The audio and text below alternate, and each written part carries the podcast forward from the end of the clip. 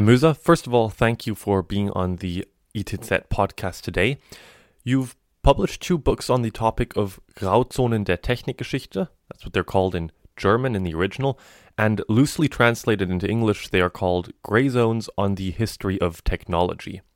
Uh, maybe we could start with the question what motivated you to research this topic and why does it fascinate you so much?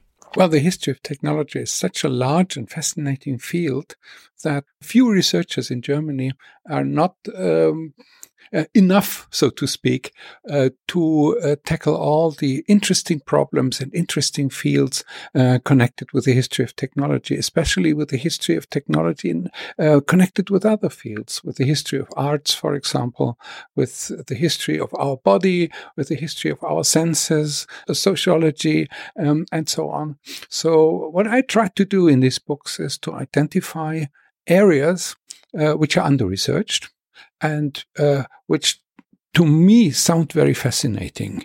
I talked about, for example, uh, the history of technology in criminal cases. First time users of technology uh, sometimes were uh, criminals, simply. Uh, and this field is under researched. Or I'm talking about the design of cameras or tanks, for example.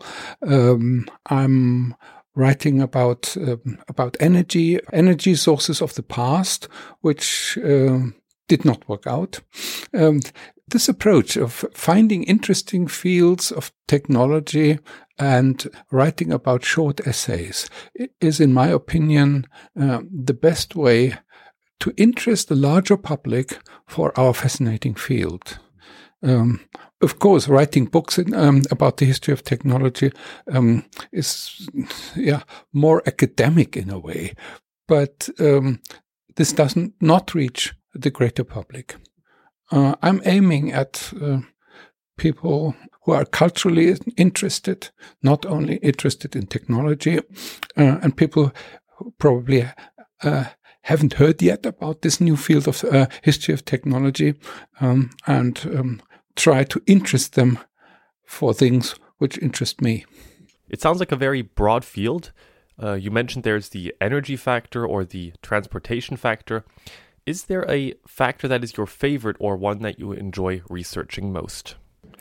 Uh, in my academic life, I studied a lot of transportation and mobility history, uh, but I branched out to military history, for example. Um, and uh, what interested me in the past years is what technology did with our bodies. Uh, some technologies are very close to our bodies, uh, not all, of course, but uh, take your example of um, driving a car. Uh, you get, get, a sort of symbiotic relation to your car, and um, you have to do very complex coordination work in driving a car, for example, um, or even more in flying. Um, your left foot is normally stronger than your right foot because you have to work the clutch. Um, and uh, it's uh, widening your senses in a way. Uh, 150 years ago, nobody would have dreamt that you would be able uh, to uh, keep speeds of 150 kilometers an hour on the motorway. Uh, and even 100 years ago, this was regarded as uh, the capability of only a small portion of people which had to be identified. And this, um, this field of what does technology to us? Um, what does it to our um, feelings? Uh, also our wishes, for example. Why do we crave certain technologies? Um, uh, this is an, quite an interesting field. I did a little research and an essay on balancing, for example. When uh, the bicycle was introduced, uh, balancing was not a cultural technology which uh, most people would be able to do. So they had to be slowly familiarized with riding a bicycle in this precarious situation between falling down and driving. Um, and on the other hand, if you would be able to uh, ride a bicycle, it would be much easier for you, let us say around 1920, to fly uh, a plane, because this is balancing as well. Mm. And um, the, so the, the widening of our senses by technology um, is a, a subject of mine. I researched a little bit on 360 degrees looking around, which is also not uh, that uh, common around 1900, for example. But fighter pilots in the First World War would have to uh, acquire this new technology. And now, if we drive on a motorway, we have three mirrors, in, uh, uh, and we have to uh, um, to be aware of what's happening beside us and behind us by very high speeds. This is a, quite a fascinating cultural technology, and I'm. I'm a bit reluctant to describe technology as a sort of loss history. A lot of people say, well, our children can't identify birds anymore. But they have other qualities. Uh, they have acquired quite different uh, skills, which have nothing to do with the skills which I have, for example. Mm-hmm. So new technologies create new skills, and new skills create new symbiotic combinations. And and we are all cyborgs. We are in close connections with technology, and that interests me. We have artificial eyes by cameras. We have uh, artificial speed machines uh, and all that. And um, I think this should be in the focus um, of our looking at technology. You said at the times are changing, we're, we're adjusting as well. yes. So I'd like to also take a look at the name of your book or your books, um, Gray Zones on the History of Technology. Um, just specifically the gray zones. Why did you uh, choose this name, and what exactly do you mean when you say gray zone in a technological scenario? What can be understood by this? Mm-hmm. The idea of a, of a gray area, so gray, zones, refers mostly to research uh, uh, vision. We have very clear fields where we know a lot about the history of of cities and infrastructures of cities. We know a lot about production uh, uh, processes. We know a lot about uh, assembly lines, for example. And there are very dark areas which um, are not researched yet. And in between, there are these areas which sound very interesting, but research has not developed yet.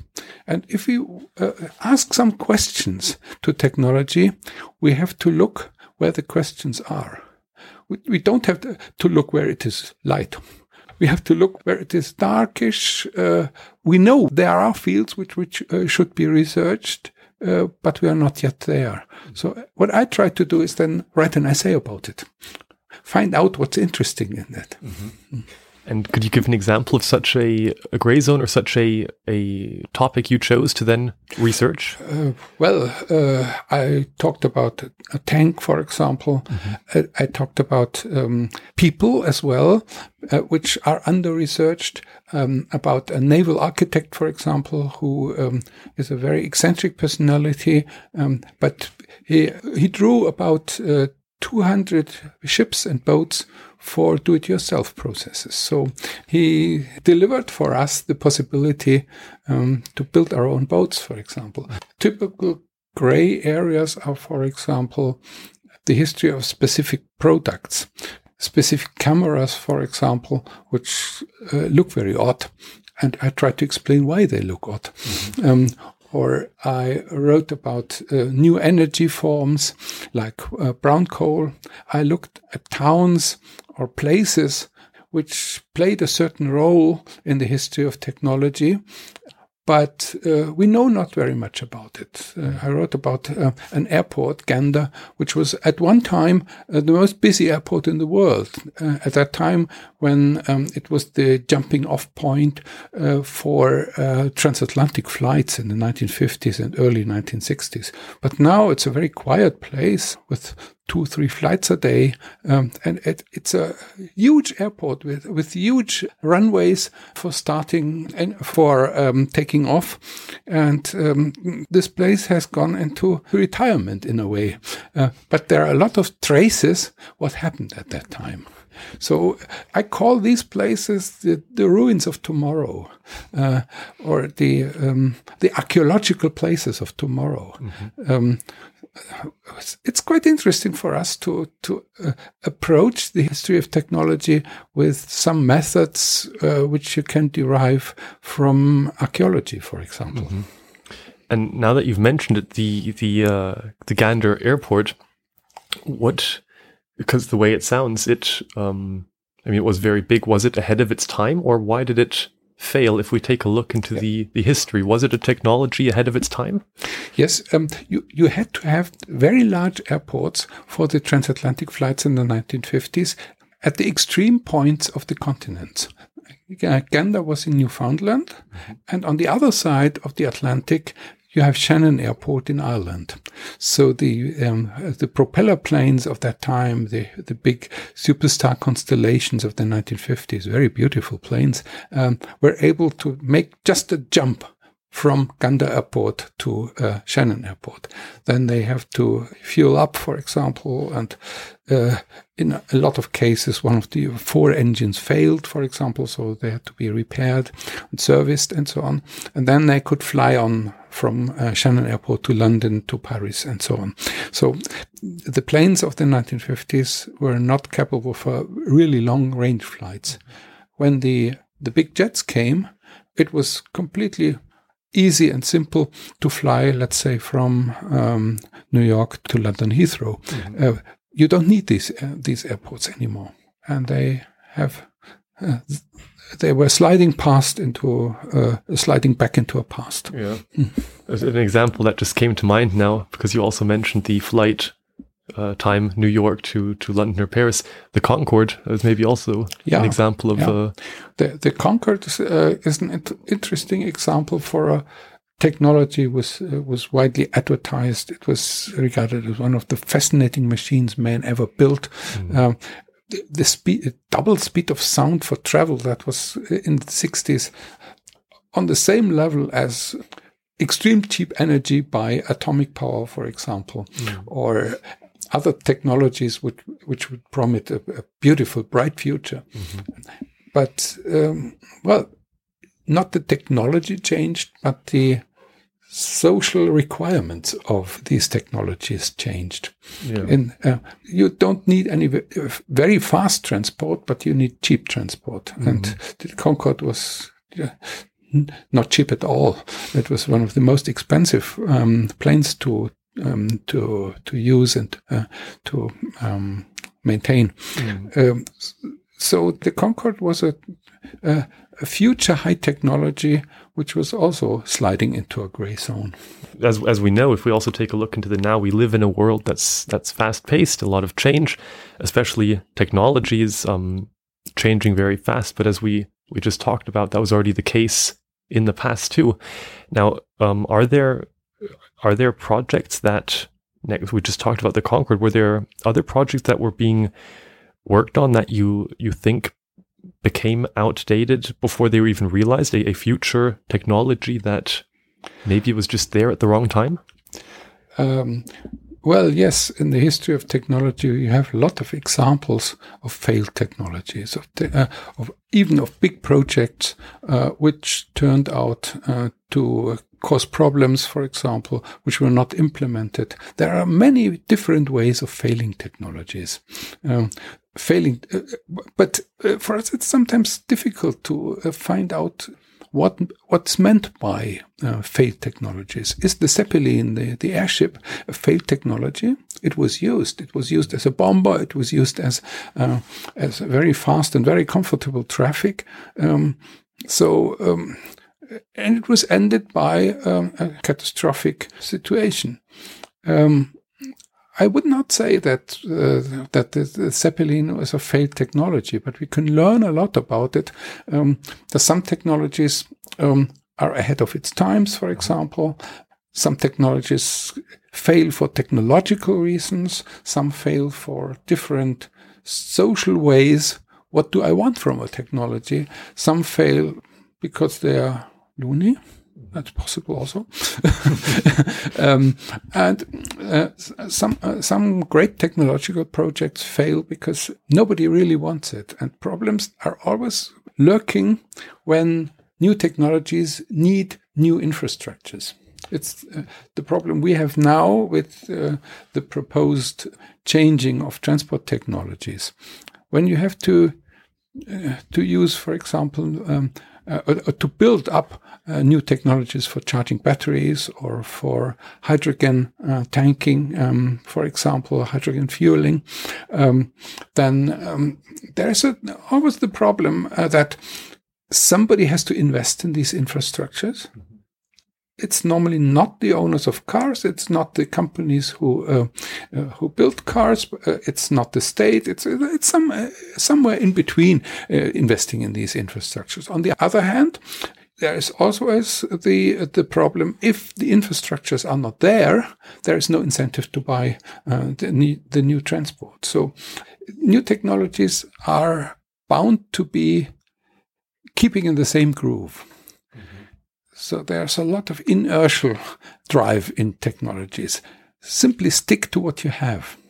Uh, and new technologies have to be very attractive and it, it's better if they don't need new infrastructures or only infrastructures which are easy to build. Mm-hmm. For example, the smartphones are extremely attractive, of course. They created a new culture, and the infrastructure of building uh, masts is not that complicated to implement. Mm-hmm. You can put that uh, on the uh, uh on the roofs of, um, of skyscrapers, for example. Uh, so um, the combination of low infrastructure requirements and high attractivity that's a, a formula for success. Mm-hmm. So, if I understood it uh, correctly, because it almost, to me, almost sounds like a paradox, to move forward technologically speaking, we should actually be looking and working with what we already have instead of inventing new, yeah. so to speak. Yeah. That's also a, a, research field for the history of technology. Mm-hmm. I have a British colleague, David Edgerton, who has a whole research project on the keeping of old technologies. And he keeps telling us we are looking much too fascinating to new technologies and to invention, uh, inventions and, and innovations. And we don't uh, actually look at the technologies which are normal to us, which surround us and which are sometimes very old. Mm-hmm. Uh, so um, the book uh, he wrote is called "The Shock of the Old." Uh, we have to look uh, at that, which is not evidently springing into our eyes. Mm. and old technologies are around us all the time, but we are not very prone to uh, to notice them and to give them their due attention. Mm-hmm. And that's also a field of research for me. I call it infranormality, which means normality below our viewpoints. Things which are there mm-hmm. and which we don't notice. so, and this, for me, it's a sort of private research project. Yeah, it's definitely food for thought. It's a very interesting point. it also reminds me of the saying, we only appreciate what we have uh, once it's gone. Yeah. yeah. We, uh, we have to look for textures, for example, and uh, ways. And, and this this um, infranormality, this normality which we don't think about, which we don't research, is is part of our lives, of course. Mm. How we uh, how we live, uh, how we sit, what's our position on the table, what's allowed in social contexts, mm. for example. uh, yeah. uh, and what what is the proper way, for example, of uh, code of behaviors of using technologies? And this code of behavior, for example, has sometimes to be discussed. Mm-hmm. We have no proper code of behavior yet for smartphones.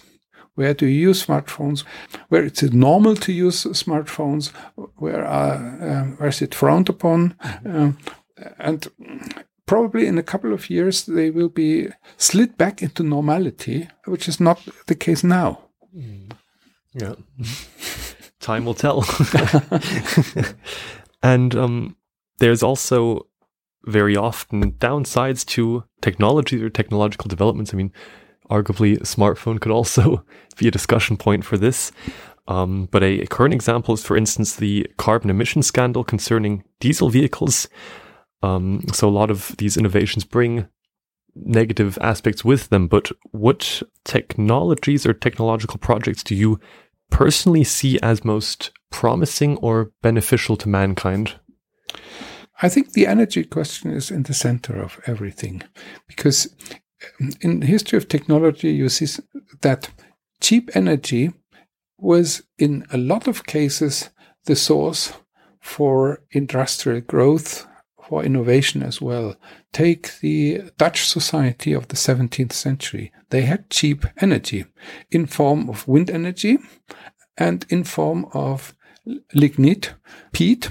And of, we know now that a lot of the industrial growth of the 1950s to 70s was pushed by uh, cheap energy, especially by cheap oil.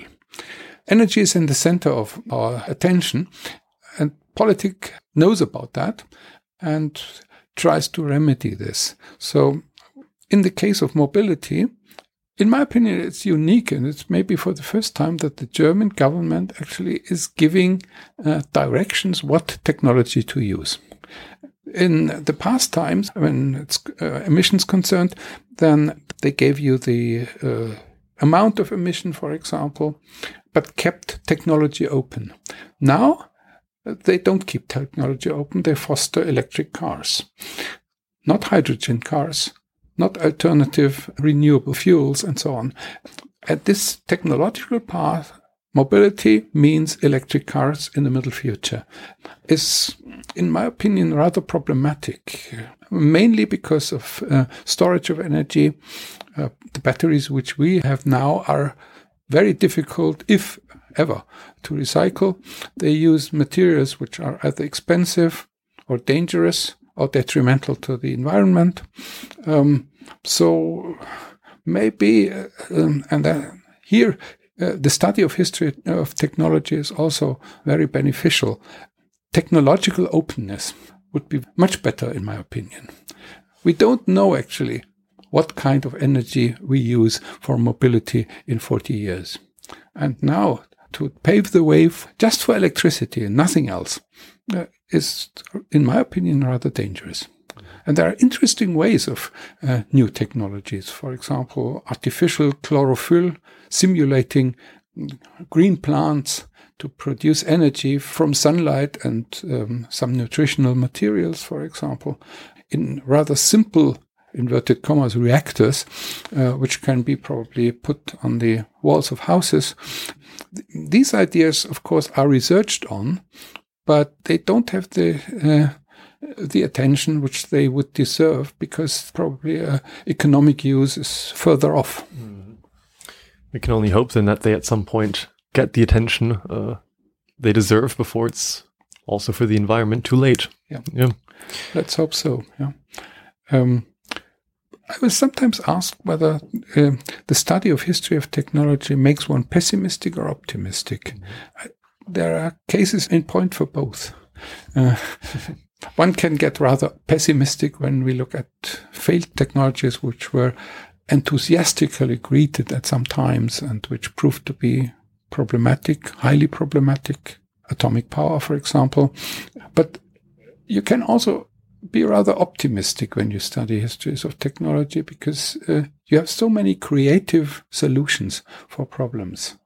There are so many side paths uh, in the history of technology, even in the use of new fuels, for example.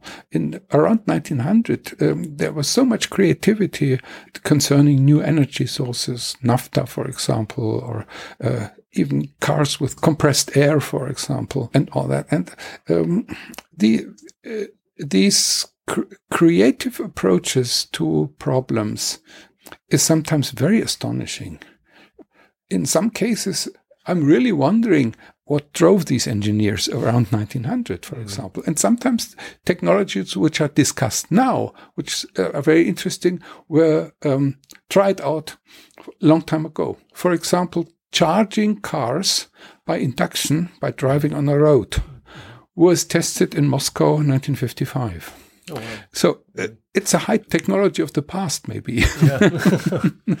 and when you look at the uh, at the excellent uh, internal combustion engines of today with turbos and uh, variable valve timing and all that, these are technologies of airplane engines of the First World War.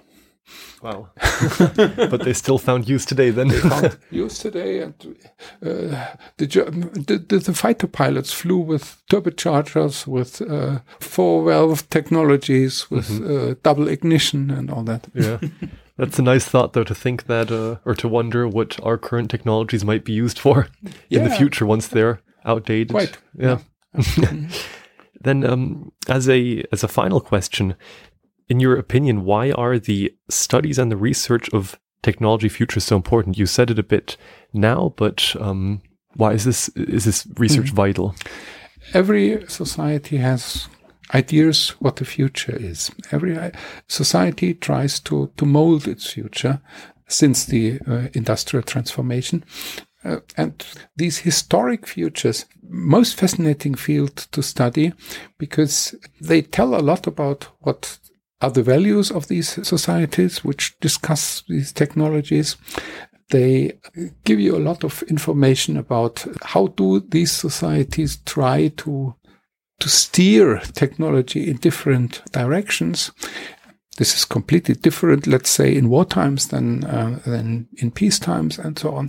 Uh, and um, these historical futures are also formulated in literature in arts, for example, uh, and the creative imagination in societies is a very interesting field. Uh, and the connection between creative ideas about the future and the uh, proper future are most fascinating. Uh, the tank, for example, in the First World War was uh, certainly in, influenced and inspired uh, by a short story, The Land Ironclads by H.G. Wells, for example. And uh, Jules Verne's projectile to the moon was started off in the fiction of Jules Verne uh, from Florida, from the place where Cape Canaveral is now. And the dimensions of these three person uh, projectile three persons, like the Apollo program, are more or less the same as the uh, Apollo capsule. Mm-hmm. So, in sometimes uh, for us, it's uh, really strange to see that life follows fiction. Fiction shapes sometimes yeah. technological processes, but not always. Mm-hmm. and so, one of my latest research uh, results is I tried to point out the importance of fiction and the importance of imaginative non-real objects in the history mm -hmm. of technology. The submarine of Jules Verne, for example, it does not really exist. Well, now it exists as a form of recreations. You can buy paper cutout uh, submarines or mm. plastic models or like that. But it's a it's a fiction object which is very important for our well creative ideas about submarine travel and so on. Uh, the first American submarine reaching the pole was called the Nautilus, the same as by Jules Verne. Yeah. So uh, there, we have a lot of connections. At one time, I thought if you concentrate as a historian of technology just on the objects you have, on the three dimensional objects, mm-hmm. then um, it's too short. You have to, to look at the objects which probably were never built, which were the imagination of authors, um, which happily would not uh, be built, for example, which stayed in the project phase. Mm-hmm. But these objects are not real, but for the history of imagination of futures, shaping futures, they are very important. So it's important to imagine and to dream because it yeah. could become a reality one day. and to to um, to be technologically creative, I yeah. think. And uh, history of technology is a school of technological creativity, yeah. and sometimes they're failures. Mm-hmm. Thank you so much for your time and for the uh, very interesting talk. Thank you very much too.